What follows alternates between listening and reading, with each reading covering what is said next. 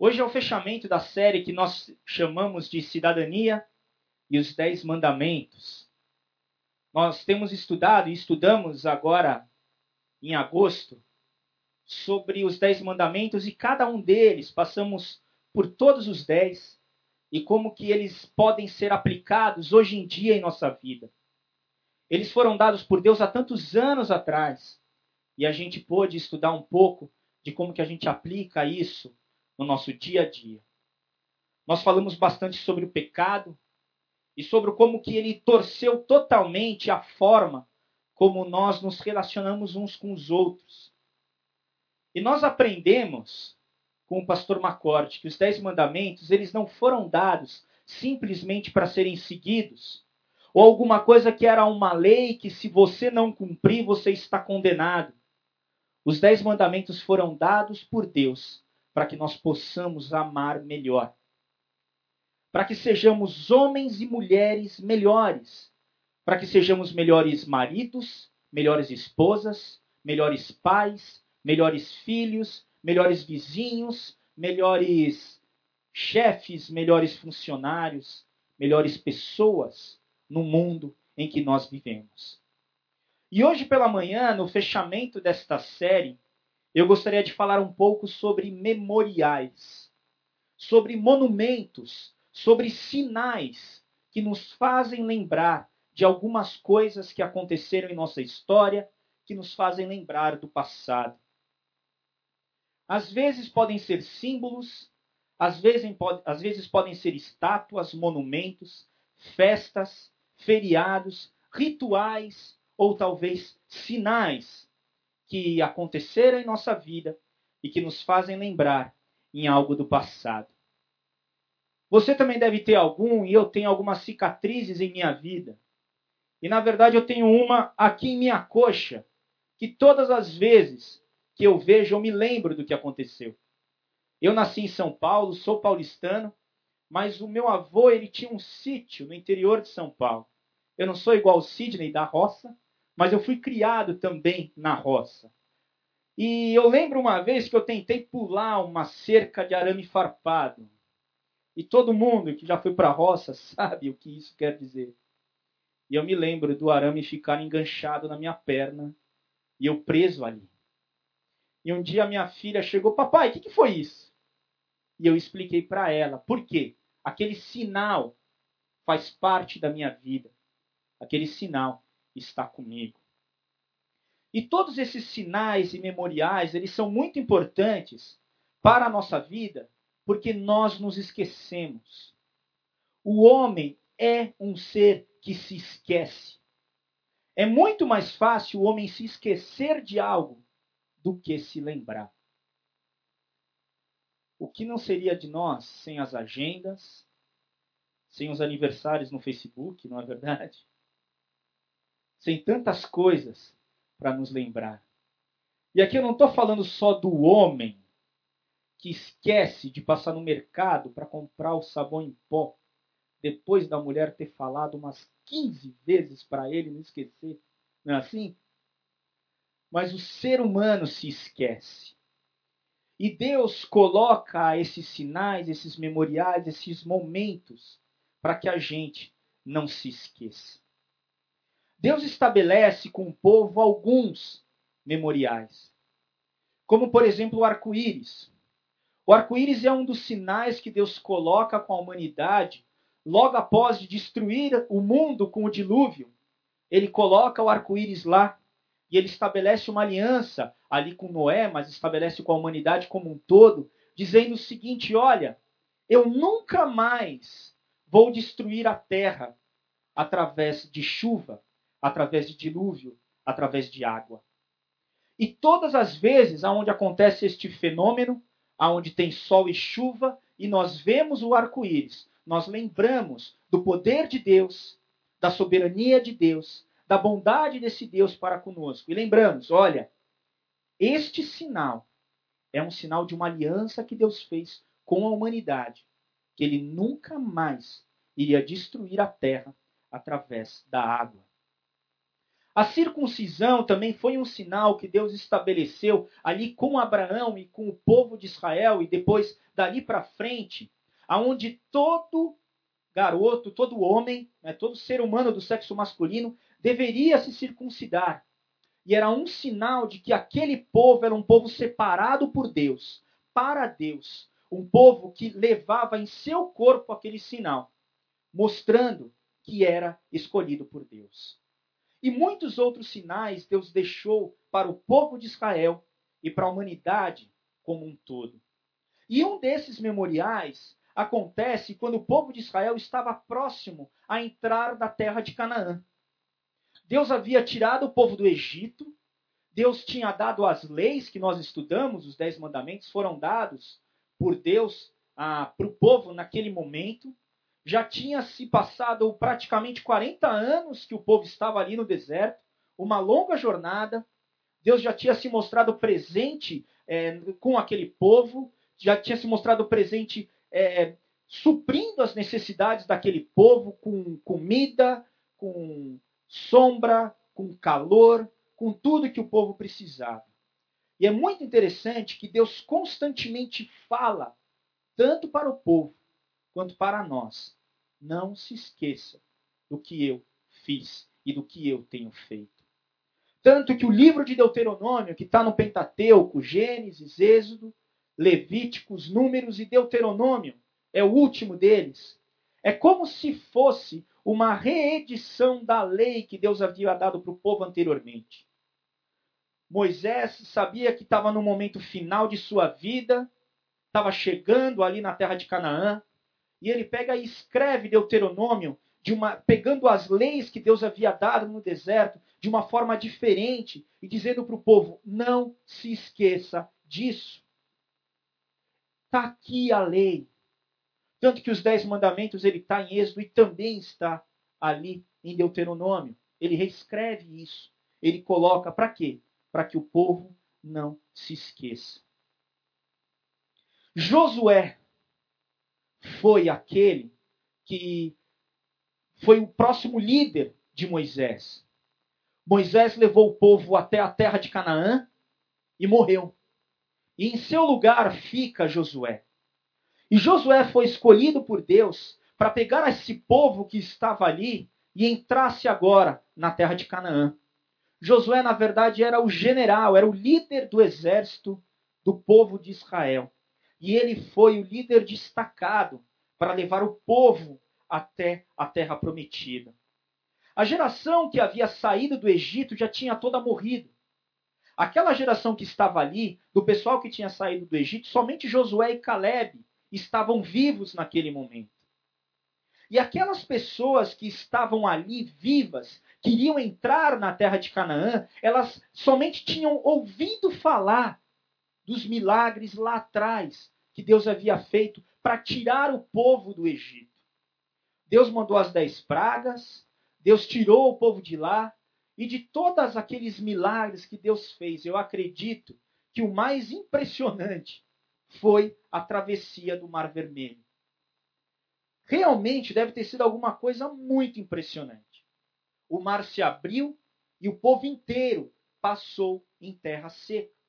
Só que aquele povo que estava ali agora, que era um povo que iria entrar na terra de Canaã, iria conquistar aquela terra, só tinha ouvido falar desta história.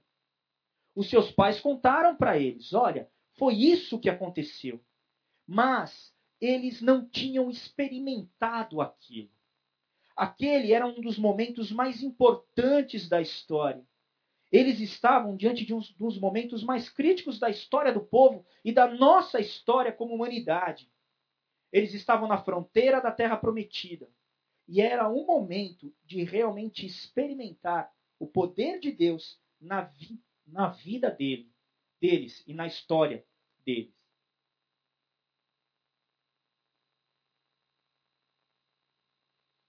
Porque a gente sabe que é muito diferente quando nós experimentamos o poder e a presença de Deus em nossas vidas. Uma coisa é você ouvir falar, a outra coisa é você experimentar. Não é isso que Jó fala no final de seu livro? Eu te conhecia só de ouvir, mas agora os meus olhos te veem. E cada um de nós temos diversas experiências com Deus. Eu não sei se todos aqui já conhecem a minha história, mas há três anos atrás, três anos e meio, eu tive uma cirurgia de pâncreas. Nós havíamos acabado de chegar aqui na igreja. Chegamos em outubro de 2009. Em janeiro de 2010, eu tive essa cirurgia. Eu já vinha passando por quase cinco anos para trás com problemas de pancreatite constantes. E realmente disseram: olha, você tem um tumor no pâncreas, você vai precisar tirar.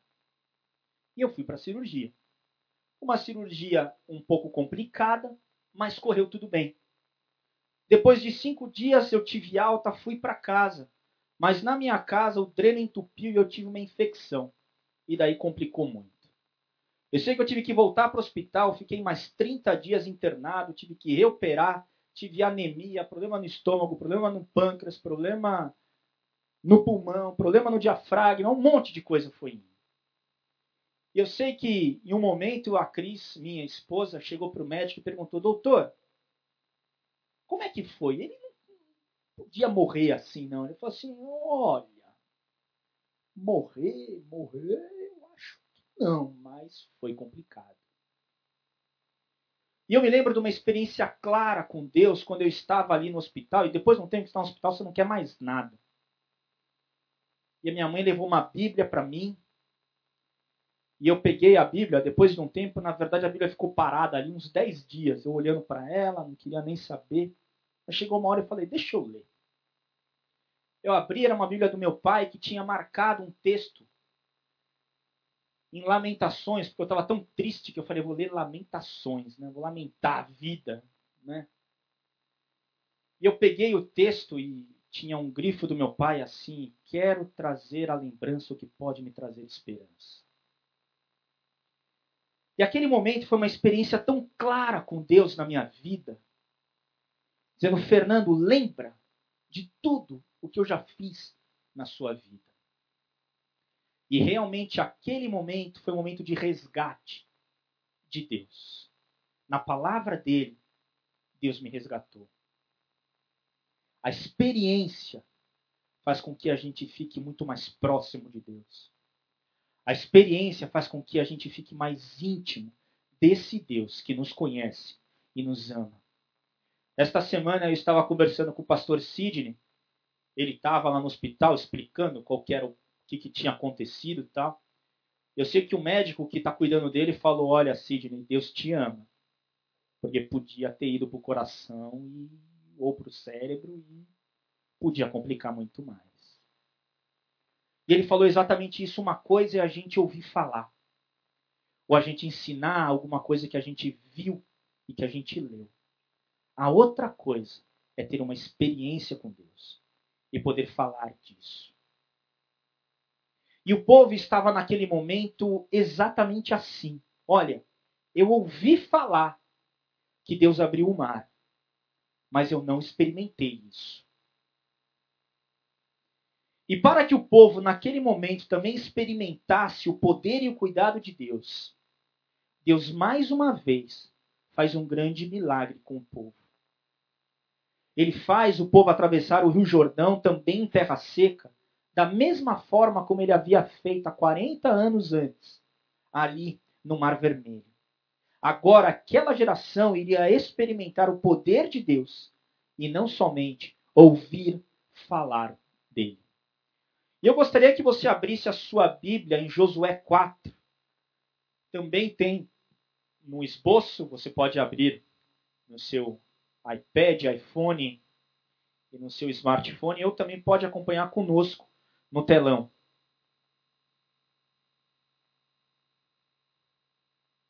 Então, o texto de Josué 4, nós vamos ler do versículo 1 até o versículo 7, que diz assim: Quando toda a nação terminou, terminou de atravessar o Jordão, o Senhor disse a Josué: Escolha doze homens dentre o povo, um de cada tribo, e mande que apanhem doze pedras do meio do Jordão, do lugar onde os sacerdotes ficaram parados, Levem-nas com vocês para o local onde forem passar a noite.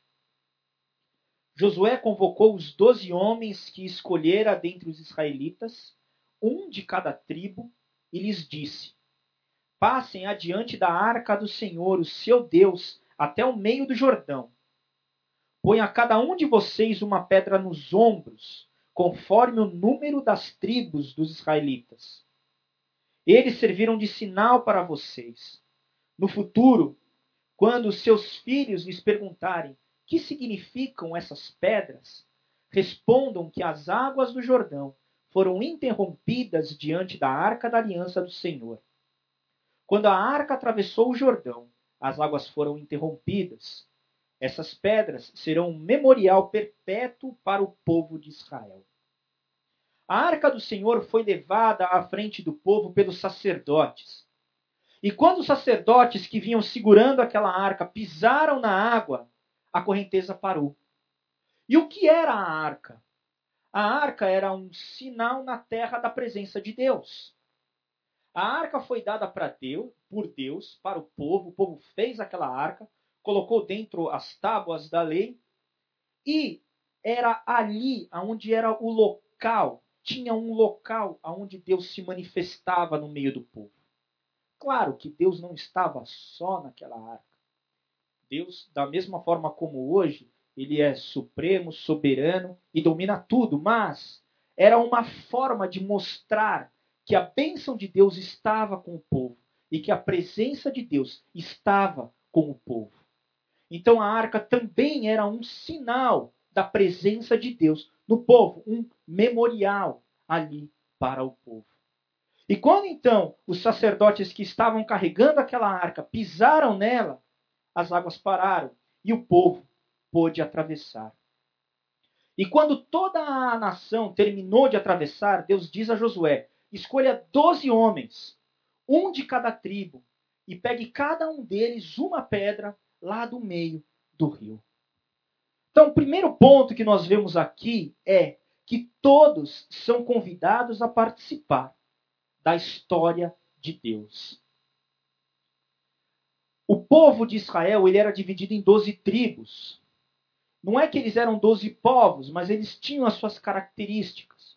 Tanto que ao longo da história toda do povo, a gente vê a questão das tribos. Depois ficam um pouco no norte, um pouco do sul, e vai indo sempre das questão, a questão das doze tribos. E Josué poderia ter pego aquelas pedras. O próprio Josué poderia ter pego ou pedido para algum dos líderes dele, algum do pessoal que estava junto com ele, participar disso.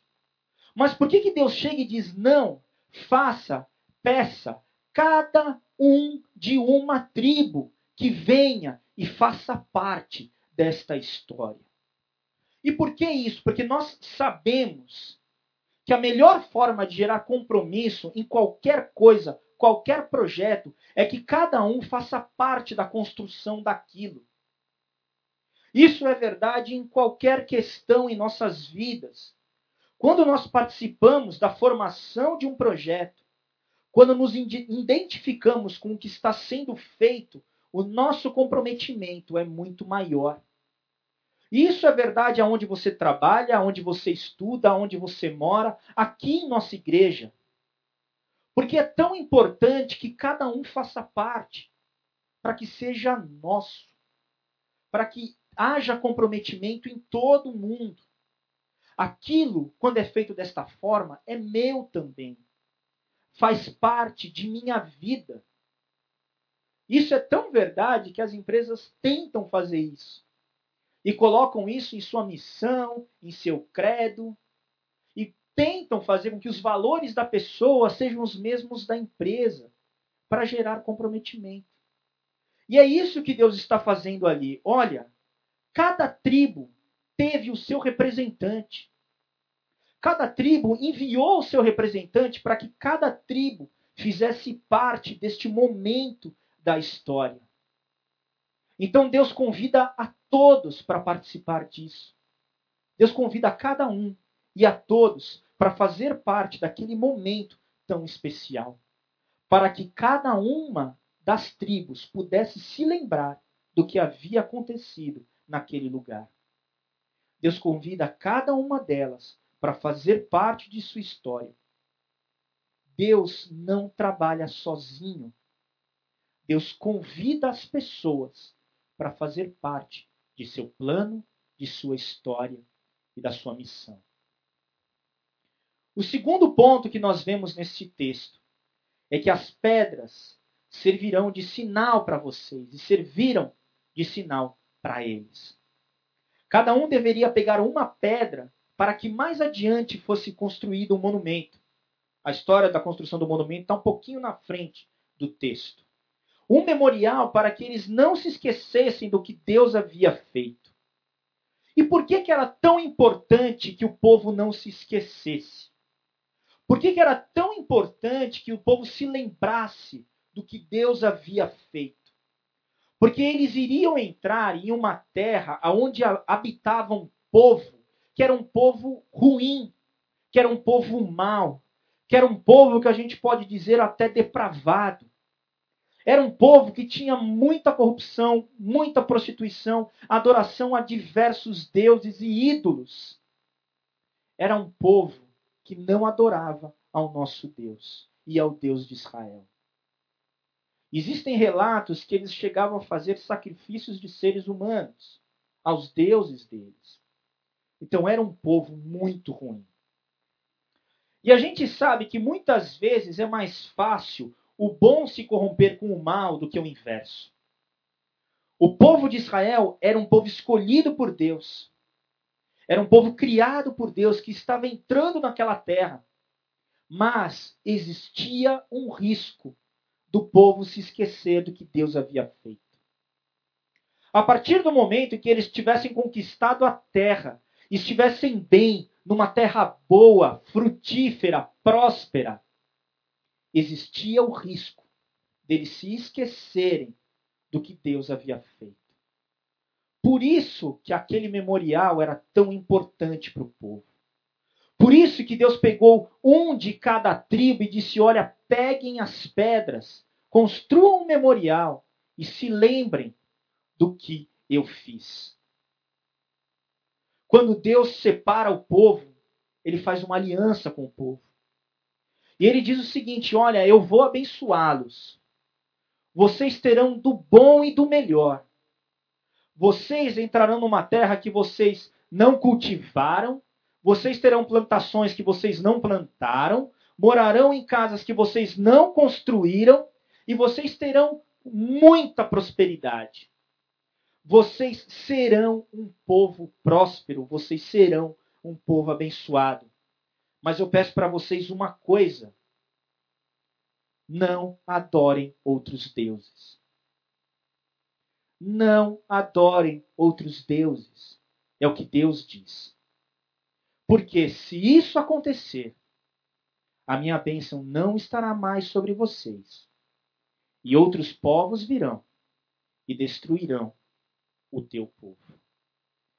No início do livro de Josué, algumas páginas antes de sua Bíblia, ou algumas voltadinhas assim, como é que chama isso? Para trás no seu iPhone, no capítulo 1, versículos 7 e 8, Deus diz assim para Josué: Josué, seja forte e muito corajoso. Tome cuidado e viva de acordo com a, toda a lei que o meu servo Moisés lhe deu. Não se desvie dela em nada e você terá sucesso em qualquer lugar para onde for. Fale sempre do que está escrito no livro da lei. Estude esse livro dia e noite e se esforce para viver de acordo com tudo que está escrito nele. Se fizer isso, tudo lhe correrá bem e você terá sucesso. Deus é claro quando diz a ele: obedeça a minha palavra e você terá sucesso. E era isso que o povo deveria fazer. Aquele monumento era muito importante para que o povo não se esquecesse de quem era Deus e o que, que eles que deveriam obedecer aos seus mandamentos. Porque se o povo deixasse de adorar a Deus, passasse a adorar outros deuses, os deuses daquela terra, Deus não iria mais abençoá-los e outros povos poderiam vir e destruí-los. Se aquela terra era uma terra tão boa como era, era tão boa para o povo de Israel, ela também era tão boa para os povos ao redor deles. Se era uma terra frutífera para Israel, também era para os outros povos. E seria uma terra invejada, tanto que foi. Enquanto eles adorassem a Deus, Deus iria protegê-los. Se eles deixassem de adorar a Deus, Deus não iria protegê-los mais. E eles poderiam ser destruídos pelos povos ao redor. Então, o memorial, aquelas pedras, seriam um sinal para que aquela geração não se esquecesse. Mas o terceiro ponto, Deus ele não se preocupa somente com uma geração. Deus se preocupa com todas as gerações. E ele diz assim: no futuro, quando seus filhos lhes perguntarem: que significam essas pedras? Pai, o que, que, é isso? O que, que é isso? Ensinem a eles. Aquele memorial não seria somente para aquela geração. Os seus descendentes, os seus filhos, os seus netos, quando viriam aquilo, quando enxergassem aquilo, eles saberiam o que Deus havia feito. Quem havia, quem havia dado a terra para eles quem a vida trazido eles da perdição para a luz, sobre o que Deus havia feito por cada um deles. E o quarto ponto diz que é responsabilidade dos pais ensinarem seus filhos. Não foram os pais que abriram o mar, o rio, não foram os pais que deram aquela terra a eles, não foram os pais que tiraram o povo do Egito. Foi Deus. Deus fez tudo isso. Mas é responsabilidade dos pais ensinarem aos seus filhos. Quem deveria ensinar às próximas gerações eram os pais. E isto é verdade para nós hoje em dia. Como está escrito em Provérbios 22, 6. Eduque a criança no caminho em que deve andar, e até o final da vida não se desviará dele. Aquela geração era responsável por ensinar a próxima e a próxima e a próxima. Quais aprendizados a gente tem disso? O que, que quer dizer isso com a nossa vida hoje em dia? O primeiro ponto é que os sinais eles são importantes para nos ajudar a lembrar do que Deus fez com cada um de nós. Deus deu diversos sinais para o povo, para nós, para a humanidade como um todo. E os sinais, eles são muito bons para que nós nos lembremos daquilo que Deus tem feito por cada um de nós. Quais são os memoriais que nós temos hoje em dia? Nós temos a Páscoa, nós temos o Natal, nós temos a cruz, nós temos a ceia, nós temos a Bíblia, nós temos os Dez Mandamentos e muitos outros. Existe um perigo nos sinais e nos símbolos, que é eles serem adorados. O sinal, o símbolo, é para a gente se lembrar para a humanidade se lembrar de quem é Deus, do que Deus fez. Então o símbolo, o memorial, ele nunca é um fim em si mesmo. E é exatamente esta história da questão dos, das estátuas da Igreja Católica. Foram feitas as primeiras para que as pessoas pudessem ter exemplos de pessoas que foram muito boas, para que elas pudessem se lembrar daquilo que ele fez. Mas ao longo da história, o que aconteceu? As estátuas acabaram ficando como sendo fim e não meio. Elas deveriam ser exemplo para adorarmos a Deus. E no final da história, ao longo da história, não foi isso que aconteceu. Então os sinais eles são muito bons, mas existe um risco. Nenhum homem nenhum ser, nenhum sinal é maior do que Deus. Nem a Bíblia é maior do que Deus. Deus é superior a tudo isso. Mas os sinais são muito bons e os memoriais são muito bons para que a gente possa se lembrar do que Deus fez. Obedecer aos mandamentos de Deus é uma escolha que podemos fazer. Hoje nós vivemos debaixo de uma nova aliança, debaixo da época da graça. Depois da vinda de Jesus Cristo, nós não estamos mais debaixo da lei, mas sim da graça. Jesus Cristo foi aquele que cumpriu a lei em sua integridade, em sua plenitude, em tudo. Ele cumpriu tudo o que a lei dizia para o ser humano fazer. Ele fez. E por causa do que ele fez, nós estamos debaixo hoje de uma nova aliança. Uma aliança de graça, uma aliança de paz. Mas também para nós, tanto quanto foi para o povo naquela época, obedecer aos mandamentos de Deus é uma escolha que cada um de nós precisamos fazer. Eu gosto muito dessa questão da escolha, da decisão. A história de Daniel, a gente lê no texto de Daniel, quando Daniel ele é preso, ele vai lá para Babilônia, ele chega e na hora que ele está preso, todas aquelas pessoas, todos aqueles jovens estavam sendo é, criados e estavam sendo ensinados das melhores coisas da Babilônia. A Babilônia estava é, tentando destruir a cultura do pessoal de Israel, para que eles pudessem dominar o povo de uma forma muito mais integral. E era dada aquela comida, toda aquela comida que era uma comida excelente, era comida que o rei comia. E uma das formas realmente de você colocar cultura no outro povo era esta questão da comida. Daniel, o texto diz que Daniel decidiu, escolheu, ele quis não se contaminar com a comida e com a cultura daquele lugar. Ele decidiu.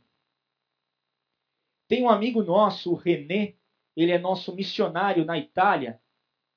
E eu conheço já há bastante tempo, desde de menino, desde adolescente. Eu sei que um dia ele estava falando com a gente e falou assim: Eu escolhi, eu decidi ser feliz.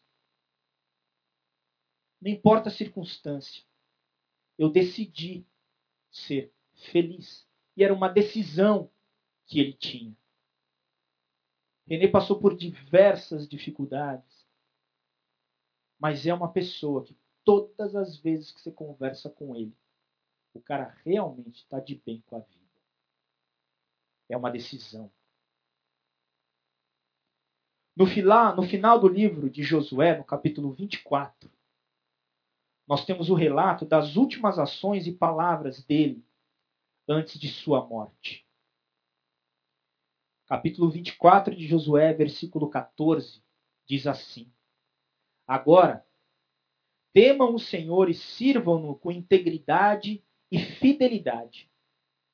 Joguem fora os deuses que os seus antepassados adoraram além do Eufrates e no Egito e sirvam ao Senhor. Se, porém, não agrada a vocês servir ao Senhor, escolham hoje a quem irão servir.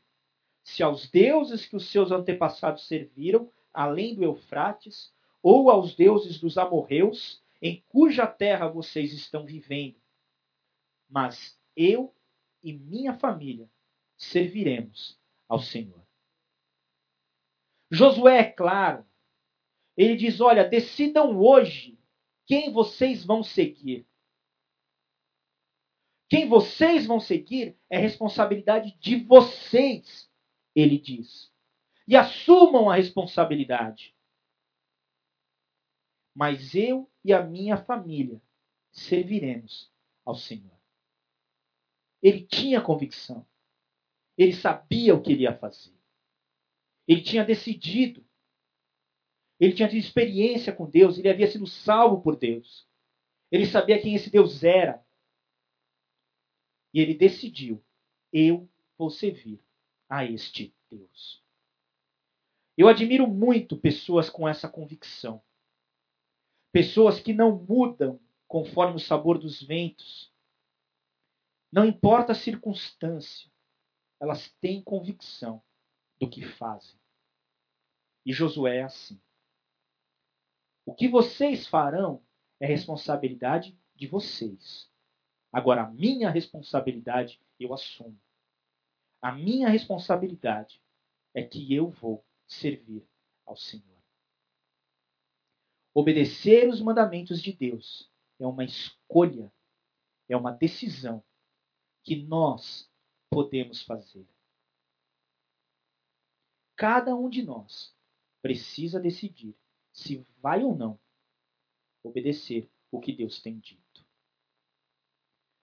O terceiro ponto é que decidir obedecer a Deus não é deixar de pecar. Este é um erro que muitos de nós podemos cometer e pensar. A pessoa decide obedecer a Deus, mas percebe que não consegue parar de pecar. E dela larga, e dela fala: gente, não tem jeito.